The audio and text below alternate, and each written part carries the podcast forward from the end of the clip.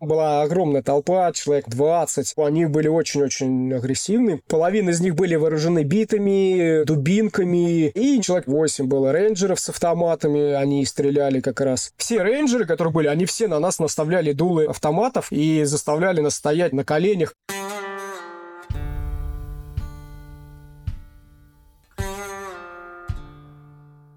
Привет-привет! Меня зовут Миша Ронкайнен, а слушаете вы «Тюремный подкаст». Я беседую с людьми, которые сидели в тюрьмах по всему миру, а иногда и с теми, кто сидит прямо сейчас. Сегодня у нас Африка. Раньше в подкасте уже была Африка, но арабская, Ливия и Египет. Сегодня впервые Африка черная та, где живут негры. Если что, я без негатива. Африканские негры нормально относятся, когда их называют неграми. Я специально спрашивал. Это американцы не любят это слово. Так вот, Танзания – страна на востоке Африки, на берегу Индийского океана. Знаменита тем, что на ее территории стоит самая высокая гора континента – Килиманджаро, высотой 5881 метр. На Килиманджаро несложно залезть. На эту гору в прямом смысле забираются семьями, идут с маленькими детьми и пожилыми родителями. Особенно европейцы и американцы это любят делать. А танзанцы что? Танзанцы один раз сделали удобный подъем, ступеньки там, поручни, и теперь стригут баксы. Но удобный подъем, он на южном склоне. Наш сегодняшний герой Павел и его супруга в 2013 году решили, что пойдут на Килиманджаро с севера. Удобного подъема там нет, зато бесплатно. Что из этого вышло? А дослушивайте выпуск до конца двинулись на север автостопом. Долго туда добирались, дней несколько, потому что дороги там абсолютно глухие. Ни автобусов, ни машин нету. Когда мы приехали до той точки приблизительно, где должен быть проход, все было заращено густой растительностью. И, судя по карте, это продолжалось не одну сотню метров, и пролезть это было просто нереально. А почему ты не пошел по официальному пути? Насколько я знаю, власти выдают разрешение, там есть какая-то официальная тропа, дорога, по которой очень много людей ходит ходит? Да, есть. Стоимость на тот момент была 1000 долларов на человека, плюс на каждого человека выделяется по три обслуги. Это гид, э, носильщик и повар. То есть для восхождения вдвоем нужно 6 местных с собой тащить. Соответственно, помимо пермита платить повару, носильщику. Ну и плюс каждому нужно было чаевые оставлять. Для нас это было абсолютно неприемлемо. Да, я понимаю гида-носильщика, а повар-то зачем? Не знаю, такие требования были. То есть отказаться от этих вот довесков повара-носильщика нельзя? Нет. Даже если ты хочешь сам э, нести свой рюкзак, все равно тебе нужен носильщик, который просто будет рядом идти. Да, никого не волнует, он просто будет идти рядом. Нести повара.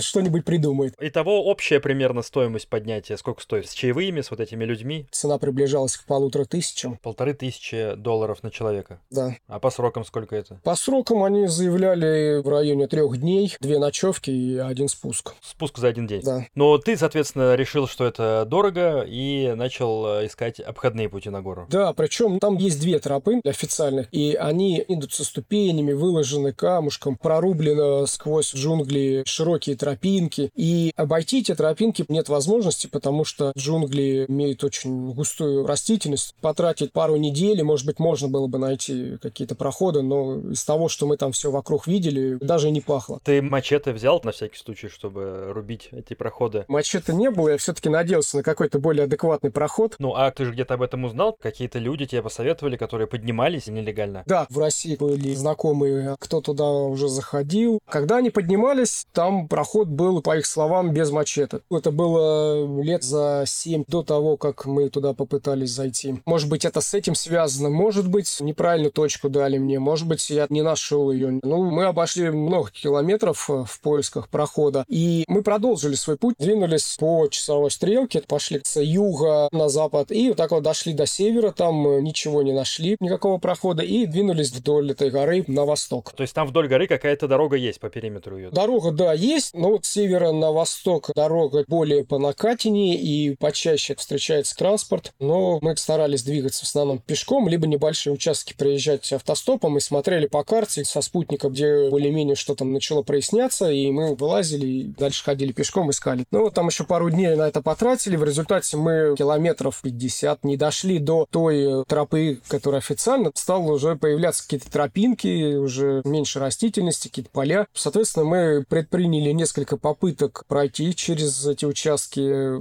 Населения никого не было, но встречались какие-то участки огорода. Возможно, туда с деревень с ближайших приезжали. Там мы встретили первых местных, которые явно хотели нас ограбить. Это были пару ребят. Подошли сначала, а что вы тут делаете? Мы гуляем. А куда вы идете? А что у вас в рюкзаках? А есть ли у вас телефон? Деньги почему вы не наймете? Гидов? Я говорю, у нас денег нету, даже покушать нечего. Нищие гуляем. Но они не могли до последнего поверить. Они за нами шли час-два. Явно что-то придумывали, замышляли. В Африке, да, белый человек — это мешок с деньгами. И очень странно, наверное, местным видеть, что нет денег. Причем в таком месте, где абсолютно нет населения, никаких других людей. То есть мы последующие пару часов, кроме их, никого не видели. То есть они ходили тупо за нами, причем шли на расстоянии 10-20 метров. Как шакалы, которые преследуют умирающего животное. Выглядело это где-то так, да. В итоге эти ребята отстали, мы дошли до какой-то речки, и мы еще встретили одних ребят, которые дали знать, что они нам помогут перейти через речку небольшую. Она шла с Килиманджар. Течение было очень сильное. Она узкая, метров 6 в ширину, но перехода не было. Они знали, где есть проход. Там действительно было повалено дерево, и ребята нам улыбались. Вы же на Килиманджаро идете? Мы такие, не-не-не, ни в коем случае, мы тут гуляем. А ты знал, что за это какая-то ответственность предусмотрена? Когда я узнавал про все это, мне ребята все говорили, что Паша, не парься, тебе главное дойти до вершины, а потом на спуске тебя поймают, выговор тебе сделают, пальцем погрозят и отпустят. Действительно, как в дальнейшем мы узнали, оно так и раньше и было. Отделывались все предупреждениями, либо совсем минимальными штрафами, 50 долларов, и мы на это тоже рассчитывали. То есть не думал, что могут быть э, проблемы серьезнее? Да, у меня была цель, мы хотели дойти до вершины, а дальше спускаться по классике, встречу и встречу, подумаешь, отпустят в итоге.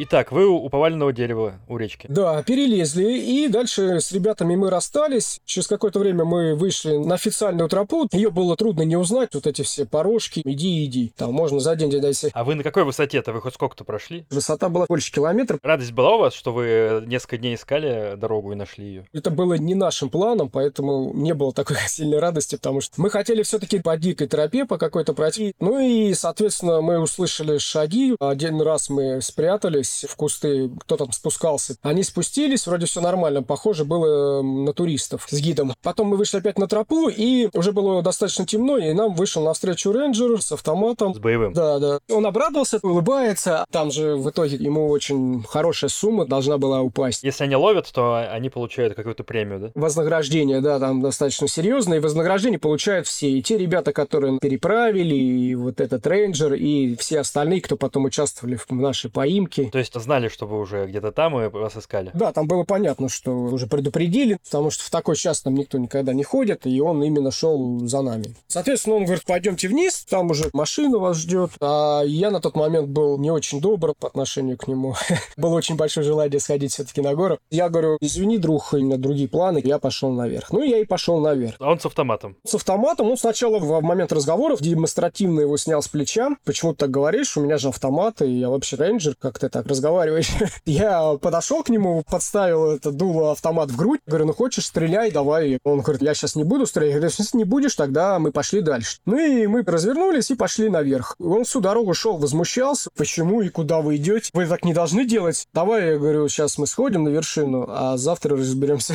Он говорит, не-не-не, вы что, вы не пойдете? Я говорю, пойдем. И у него улыбка с лица упала, погрустнел. Всю дорогу он шел, периодически спрашивал, может быть, все-таки мы передумаем, и что нам нельзя идти наверх, и что мы не сможем, там очень тяжело, там холодно, мы дорогу не найдем. То есть всячески пытался нас отговорить. Я уже в конце перестал слушать, я просто шел. Дикие русские просто какие-то. А супруга твоя что делала в этот момент? Пыталась меня иногда успокоить, но была не проще пойти дальше наверх в итоге. Мы дошли до первого лагеря, там были тропинки с полянками. Я следил за поворотами, какие дороги, куда уходят на всякий случай. Рейнджер с нами шел, то есть мы были рядом, потому что мы не знали конкретно дорогу наверх. Я думал, что он нам, может быть, немножко намекнет, но нечаянно. Потом мы дошли до будки, где были другие рейнджеры. Он говорит, ждите меня здесь. Заходит в будку, и я беру жену за руку, и мы резко убегаем э, к тропе. Пробежали метров 200 наверх и полезли в кусты на четвереньках с огромным трудом, проталкивая рюкзаки вперед. Нам удалось скрыться, потому что понимали, что рейнджеры будут бегать по этим тропам, поэтому мы залезли в эти джунгли в плотные метров на 40. Мы туда залезли, нашли полянку 2 на 2, вокруг были сплошные кусты и жили там два дня. А температура какая там была? Ночью было прохладно, а днем хорошо, солнышко, тепло. Костер вы не рисковали разжигать? У нас была горелка, газ. Запасы были какие-то, вода была пресная? Запасы у нас были. Вода была, питание. И что вы делали эти два дня? Сидели, смотрели на небо, отдыхали. Полночи мы слышали, как они бегают, кричат, топают. Мне кажется, это до утра продолжалось, и вторую ночь это продолжалось. Они тоже не дураки, они понимали, что все дороги перекрыты, других путей нету, и рано или поздно мы должны были выйти на эти тропинки. А у вас-то какой план был? Я все-таки надеялся, что они через двое суток успокоятся, поймут, что где-то мы нашли какие-то тропинки, мы оказались намного более упертые и ушли куда-то в сторону. Но на самом деле я пытался днем посмотреть, как вокруг, но это было просто нереально. Там колючки, невозможно через них пролезть физически.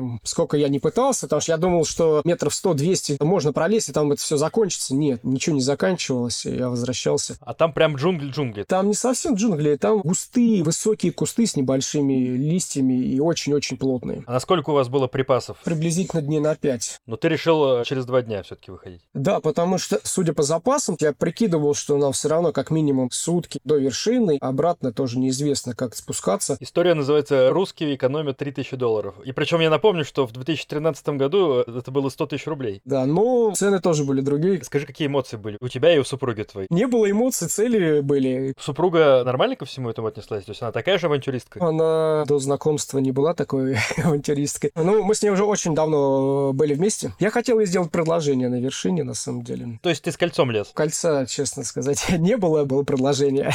Потом пришлось все это отложить.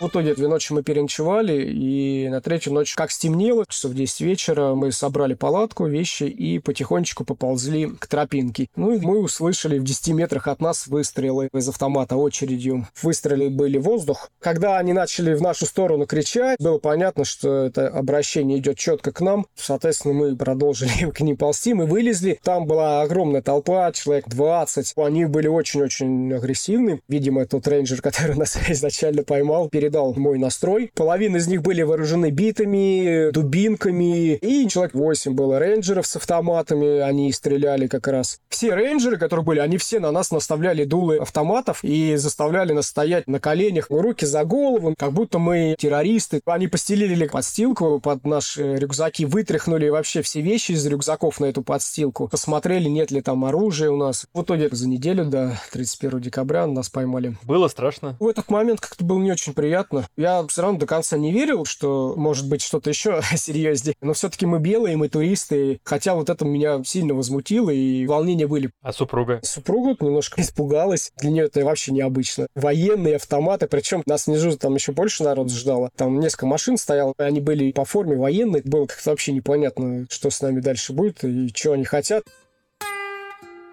В итоге нас отвезли в самую ближайшую тюрьму. Совсем какая-то маленькая местная деревушка, там пару КПЗ было. Нас посадили в одну камеру с рюкзаками. Они дали нам воду, мы приготовили поесть, угостили чаем, постелили коврики. И с утра просыпаемся, говорят, так, ребят, мы переезжаем в другую тюрьму. Перевозят нас во вторую тюрьму, закрыли за решетку, мы полдня отсидели, они что-то долго не могли решить. В результате нас опять сажают в машину, говорят, вы едете в более крупный город, Маши, он более цивилизованные, более туристические. Оттуда в основном стартуют маршруты на Калиманджаро. Туда отвезли, там уже нас отобрали все вещи под опись, откатали пальцы, мы фотографировались с табличками номерными. Я, конечно, первым делом попросил звонок консулу, звали его Сергей. Мы еще не раз к нему обращались в итоге в Африке. На самом деле очень хороший оказался человек. Он нам пытался помочь, как мог. Часто звонил в тюрьму, спрашивал, как там с нами обращаются, как у нас дела, передавал нам привет через местных. Он говорил, что, ребят, вам надо надо оплатить будут какие-то там бешеные штрафы, 5-10 тысяч долларов на каждого, какие-то большие цифры были. Мы говорили, у нас вообще нету денег, все, что у нас было, мы спрятали. Спрятали так, что даже когда все рюкзаки перетряхали и делали опись, там ничего не нашли. А где спрятали, если не секрет? В рюкзаках, в спинках, туда они не долезли. Жены тоже кольцо, сережки, все это по-быстрому спрятал. В сумочке было меньше 100 долларов, нашли. Ну, а консул настаивал на том, что вы должны связаться с родственниками, вам должны из России сделать перевод, иначе вы сядете. Я не мог в это поверить. Я делал вид, что я делаю все возможное, на самом деле я ничего не делал. Я говорю, у нас дети, у нас работа, какая нафиг тюрьма в какой-то Танзании, вы что? И что мы сделали такого? А какие сроки за это дают? Нам говорили год, и консул нам пообещал, что если все будет хорошо, то через полгода он нас э, переведет в российскую тюрьму, там уже видно будет. А ты когда впервые услышал слово «год заключения», что пережил, ты не поверил? Да я до последнего не мог поверить. Я поверил только уже в России. Когда узнал об аналогичных ситуациях, и когда узнал, что люди там реально сидят вот за такие мелочи, ну, за еще более мелкие мелочи там сидят. А супруга? Ну, а супруга, она мне доверяла полностью, поддерживала, как я, так и она.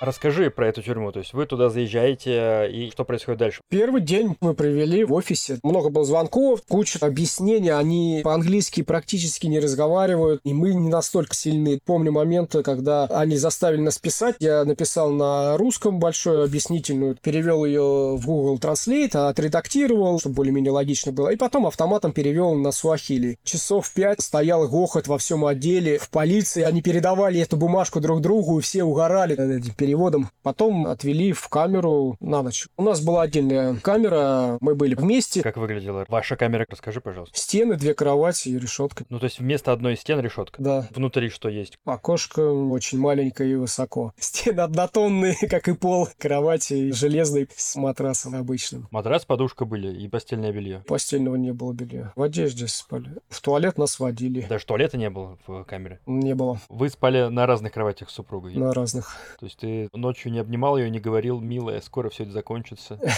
Не, не было такого. Вы видели другие камеры? Слева, справа не могли видеть, мы видели только одну угловую. Камера достаточно тесная, 4 на 4. Человек там около 10 находилось. Когда мы к решетке подходили, они видели жену и агрессивно кричали, жесты пошлые были. Что кричали? Я только знал одно слово. Дзунго, беложопый. Остальное кричали на суахили, понятия не имею. А охрана не подходила, не пыталась их утихомирить? Охрана ничего не делала. Это нормальное явление, наверное, у них. Это тюрьма, в которой сидит кто? Местные, в основном, э, чернокожие ребята? Или белые там были, возможно? У нас следствие было, поэтому это что-то было типа СИЗО. Белых мы не видели, но мы не были в той тюрьме, которая уже после суда. То есть все в этой тюрьме сидят круглые сутки в камерах, или была возможность у местных выходить? У местных не было возможностей. То есть там никакого внутреннего дворика, куда выводили погулять, ничего не было? Ничего такого не было, даже что-то спросить бесполезно. Охрана не реагировала вообще ни на что. Было вообще по барабану, что мы говорим, что мы спрашиваем, что мы хотим. Ни русский, ни английский, никакой другой язык не помогал. Они, в принципе, игнорировали вас, или они просто не понимали? Игнорировали, потому что не понимали. Они даже не в курсе, за что мы тут. И агрессии, соответственно, тоже никакой не было? Не, никакой не было. В этом плане все хорошо. А что вы делали в этой камере целыми днями? Лежали, смотрели в потолок, разговаривали. Ну, у нас как минимум полдня движухи были. Нас в основном приводили в отделы, мы там большую часть времени проводили. Миллион этих объяснительных, по несколько раз в день созванивались с консулом. И они по сто раз одно и то же спрашивали. Мы там чуть ли не каждый день рассказывали эту историю, как мы оказались на этой горе. Раза три приезжал директор национального парка. По его инициативе все это дело было. И он был ключевое лицо. Он решал, что с нами делать дальше. Даже с послом, когда разговаривали, он говорит, вот тот самый человек, который принимает решение, посадить вас или нет. Суд будет, но он больше как формальность, и он 10 минут займет, вам сразу вердикт огласят, и все. Следователи хорошие ребята, они пытались нам искренне помочь. И они чуть-чуть по-английски разговаривали, и была с ними коммуникация налажена. И они пытались с директором национального парка договориться, но тот настаивал, что нет, ребят, вы должны заплатить 20 или 15 тысяч долларов. Тогда вы пойдете, и все, никаких проблем. Мы, ну, извините, ничего не можем сделать. Но нам там давали доступ к компьютеру, написать письма кому-то, спросить, как деньги перевести. Вы не отпирались то, что вы хотели нелегально залезть? Отпирались. Мы сказали, что мы просто гуляли. Нам нравится эта природа, окрестности, мы смотрели их. И тут мы вышли на какую-то тропу, нам было интересно, что это за тропа, и мы решили по ней пойти. Потом встретили рейнджера, он нам сказал, что эта тропа ведет на вершину, вершину, мы обрадовались и пошли на вершину. И мы заблудились. Он же не огорожен забором, этот парк, и нету нигде вывесок, что туда нельзя зайти. А то есть вы до суда придерживались этой линии? Да, мы придерживались этой линии, ну, это мало кого волновало, то, что мы рассказывали.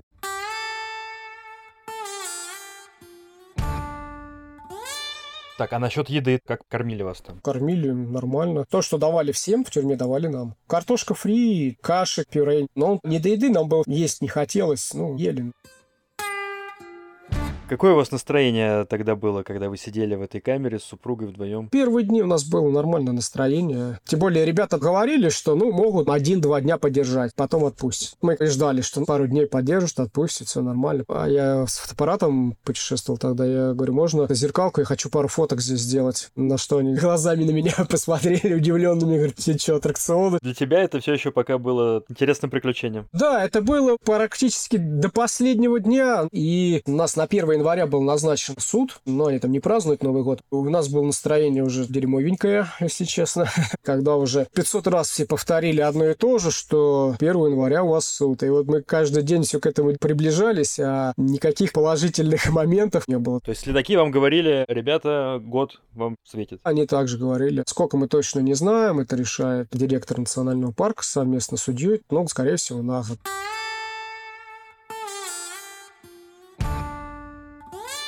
Итак, Новый год в тюрьме. Как он выглядел? Его, к счастью, не произошло. Дело было 31 декабря. К нам приехал директор национального парка с утра и говорит, ребят, к вам последнее предложение. Я сейчас приехал на 5 минут. Если нет, все, завтра увидимся уже в тюрьме. Говорит, «Ну, давайте, ладно, не 5 тысяч, не 10. Давайте вы по 100 долларов заплатите. Это официальный билет для посещения основания этого парка. Ты можешь там в округе походить. То есть никаких восхождений. То есть из 10 тысяч долларов ставка снизилась до 100? Да, но мы, конечно, виду не подали. Мы так серьезно смотрели друг другу в глаза, но мы уже понимали, что, конечно же, мы отдадим эти сраные 100 долларов. И мы все равно говорили, блин, ну это такие большие деньги для нас, и мы не знаем, где мы их взять. Он такой, я не знаю. Ну, нет и нет, не вопрос. Я больше не буду с вами торговаться. Даже если вы завтра захотите платить по 10 тысяч долларов, этого уже не будет. Завтра только суд. Ну, в общем, в результате мы сказали, хорошо, поехали. Вы не могли поверить, что неужели все закончится. В обед нас привезли на этот парк, мы купили эти билеты, они говорят, погуляйте тут э, часочек, посмотрите, мы там погуляли часочек, и нас отвезли обратно. Вторая половина дня была куча опять бумажек, выдача вещей. А как вы объяснили, где вы взяли деньги на билет? Потому что ты же говоришь, вас досматривали, и у вас не было налички, не нашли ее. Уже никого не интересовало, откуда мы возьмем еще 100 долларов. Я просто сейчас это не могу вспомнить.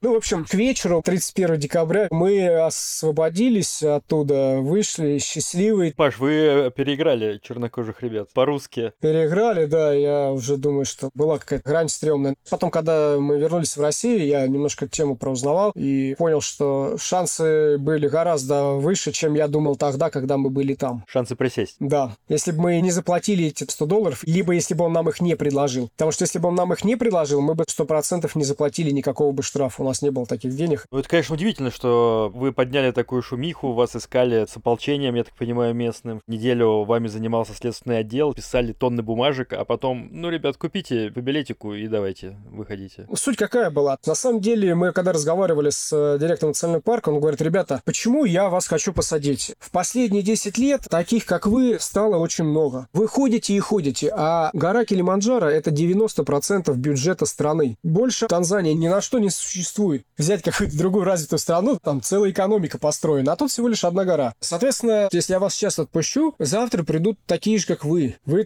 кому-то посоветуете, кому-то расскажете, и они придут. Поэтому мне надо вас посадить. Мужа, таких как вы, посадили ни одного человека. Для него вообще ничего не стоит посадить еще двоих. Он так и говорил, что 10 лет назад мы реально делали предупреждения, отпускали, не штрафовали. Но сейчас все гораздо строже. Так а почему он пощадил-то вас тогда? За нас следаки, мы очень много с ним разговаривали, ругались. Прям видно, что было искренне это. Всячески пытались быть на нашей стороне, но и мы тоже с ним достаточно мягко разговаривали. Нормальная коммуникация у нас в итоге выстроилась. То есть он казался строгим, но при этом он все равно улыбался. Видно, что он, ему тоже было жалко нас по-человечески. Тем более рассказывает, что у нас и дети есть. Мы муж с женой, а дети там. Он говорит, блин, да, хреново, конечно, но, говорит, что поделать.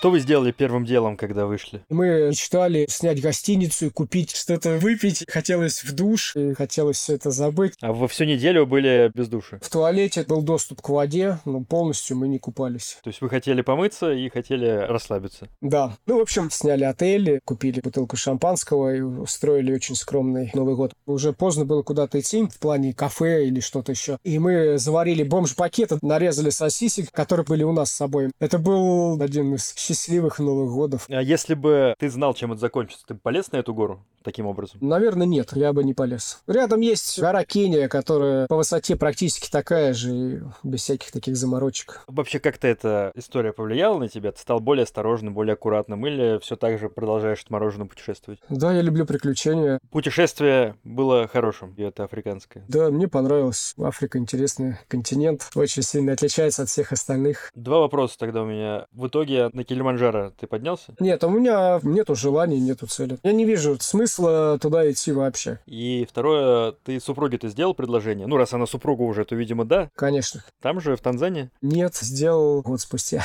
А она знает вообще, что ты собирался ей на вершине Килиманджаро это сделать? Да, да, она знала. Но пришлось отложить. Я сказал, давай найдем другое приключение, и там сделаю тебе новое предложение. Но в итоге все было очень банально и классически. Уже терпеть просто не было мочи. Говорю, все, давай жениться, выходи за меня замуж. Паш, спасибо тебе большое за эту историю. Про тюрьму там было немного, но сама история, конечно, впечатляет. Не знаю, удалось ли в итоге этому директору национального парка таким образом донести до людей, что не стоит лазить на Килиманджаро без денег. Но, друзья, просто знайте, что вот что вас может э, ждать. Это я уже обращаюсь к слушателям. Мне кажется, у него получилось, потому что я давал свои рекомендации не посещать эту гору. Спасибо тебе за историю. Хорошего тебе дня. Пока. Не за что, Миша, пока-пока. Друзья, спасибо, что дослушали выпуск. Фотографии Павла, его супруги, их новогоднего ужина, того самого, уже в моих Бусти и Патреоне. Еще там подборка материалов про другие нелегальные и легальные тоже восхождения на Килиманджаро. Ссылки в описании эпизода. Напомню, что именно подписчики Бусти и Патреона помогают тюремному подкасту выходить дальше. Огромное вам спасибо. Подписывайтесь на сам тюремный подкаст, ставьте лайки, оценивайте его звездочками, комментариями, а еще заходите в мой телеграм-канал. Там самые свежие новости про другие мои проекты и про тюремный подкаст тоже. Ссылка в описании. Меня зовут Миша Ронкайнен. С эпизодом помогали Николай Денисов, Максим Кремнев и Яна Кулакова. Услышимся в следующий вторник. Пока!